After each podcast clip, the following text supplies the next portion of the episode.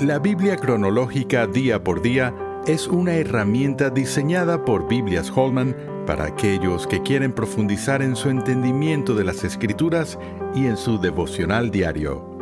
A continuación la lectura para el día de hoy. Semana 33. Jeremías 31. En aquel tiempo, dice Jehová, yo seré por Dios a todas las familias de Israel y ellas me serán a mí por pueblo. Así ha dicho Jehová, el pueblo que escapó de la espada halló gracia en el desierto, cuando Israel iba en busca de reposo. Jehová se manifestó a mí hace ya mucho tiempo, diciendo, con amor eterno te he amado, por tanto te prolongué mi misericordia. Aún te edificaré y serás edificada, oh Virgen de Israel. Todavía serás adornada con tus panderos y saldrás en alegres danzas.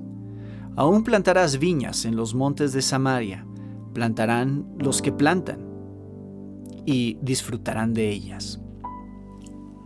A pesar del sufrimiento y de ser encarcelado, Jeremías continuó profetizando.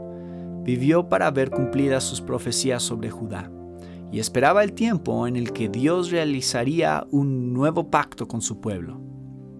Oración. Señor, dame un corazón que se lamente por el pecado y la maldad, como lo hizo Jeremías. Y si tu plan para mí incluye el sufrimiento, dame las fuerzas para soportar como lo hizo Él. Te alabo por tu promesa de un nuevo pacto.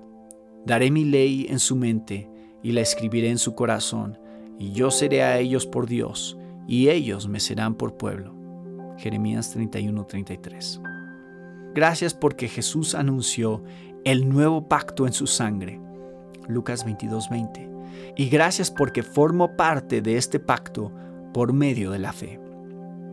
Amén. ¿Quieres seguir profundizando en tu estudio de la palabra de Dios?